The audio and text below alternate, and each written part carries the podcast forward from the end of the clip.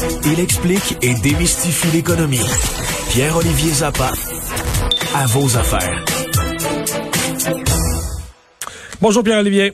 Salut Mario. Alors, euh, ben, nuance par rapport aux annonces faites par M. Trudeau aujourd'hui, parce que les compagnies qui ne n'offriront plus de voyages vers le sud sont des compagnies canadiennes. Euh, mais il y a des compagnies pas canadiennes qui peuvent quand même faire le trajet.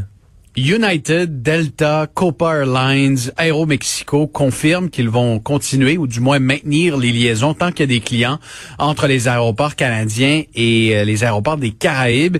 Et j'ai obtenu la confirmation qu'il y a des Québécois aujourd'hui qui tiennent absolument à voyager et qui ont pu se procurer des billets sans problème euh, à destination du Mexique et, de la République dominicaine en voyageant à bord de transporteurs aériens qui ne sont pas euh, les, les, les, quatre grands canadiens c'est ça. Exactement. Sunwing, WestJet, Air Canada, Transat. Des gens qui sont des gens qui sont enclins à payer le, le 2000 dollars à l'hôtel au retour là il y a des gens qui sont prêts à le faire. Et Mario, je te dirais qu'il y a des gens qui sont tellement prêts à voyager qu'ils sont prêts à contourner les règlements en place, mis en place aujourd'hui.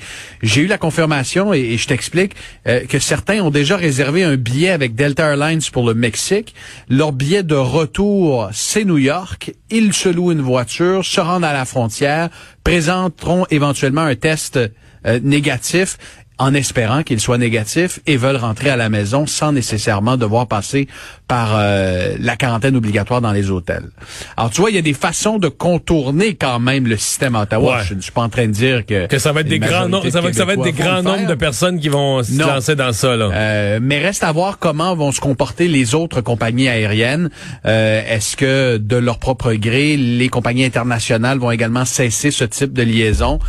Ça reste à voir et ça fera l'objet d'une discussion ce soir à l'émission à vos affaires. Mais le, le problème, Pierre Olivier, c'est que il, faut qu'il y ait un volume là. C'est ce que tu viens de décrire là, de, revenir par New York, euh, essayer d'éviter.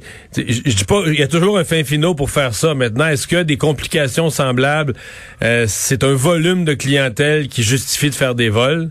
un des indicateurs, c'est le nombre de coups de fil que reçoit actuellement Jacob Charbonneau, le, le président de volenretard.ca. Bon, on lui parle tout à l'heure, oui. Euh, et, et j'aurai l'occasion aussi de lui parler à l'émission. Euh, lui m'a dit qu'il y a, il y, a, des, il y a des Québécois qui tiennent absolument à voyager. Bon, est-ce qu'effectivement le volume va euh, justifier le maintien de ces liaisons-là? Mhm. Ça reste à voir. Euh, et, on verra si les snowbirds également, il semble y avoir de la nervosité chez certains d'entre eux. Est-ce que ces mesures restrictives du gouvernement vont se poursuivre au-delà des trois mois prévus? Est-ce que ça pourrait compromettre le retour de certains de la Floride techniquement, là, euh, quelqu'un qui reviendrait, quelqu'un qui est allé passer, mettons, euh, son, son quatre mois en Floride habituel ou cinq mois, puis que ça, ça se termine le le, 5 avril, à chaque année, au début avril, ils reviennent de, de, de Floride. Là, le 2000 dollars, l'hôtel, tout ça s'appliquerait à eux techniquement là? Techniquement, par, s'ils reviennent euh, par, avion, aérienne, s'ils reviennent par avion, effectivement, c'est pas un voyage essentiel. Euh, ce ne sont pas des travailleurs essentiels. Donc, euh, oui, le la quarantaine obligatoire à l'hôtel, le 2000 dollars. soit ils reviennent par la route, ou soit ils attendent pour revenir au mois de mai, en espérant que ça soit pas prolongé en espérant pour eux que, que, les restrictions ne soient pas prolongées. Mais en tout cas, ça, ça génère pas mal d'inquiétudes. Et j'ai pas mal de snowbirds qui nous ont écrit en nous demandant est-ce que le fait qu'ils soient vaccinés, parce qu'évidemment plusieurs Québécois qui passent leur hiver en Floride le sont désormais, est-ce que ça peut leur permettre d'avoir un passe-droit? La réponse est non, du moins pour l'instant. Ce n'est pas parce que vous êtes vacciné que vous pouvez éviter la quarantaine ou échapper au hmm. test de dépistage obligatoire. Et euh, retard pour la bonification de l'allocation canadienne pour enfants. Vincent, il y a des centaines de, parents qui se posaient la question euh, et qui nous ont fait parvenir leur question également.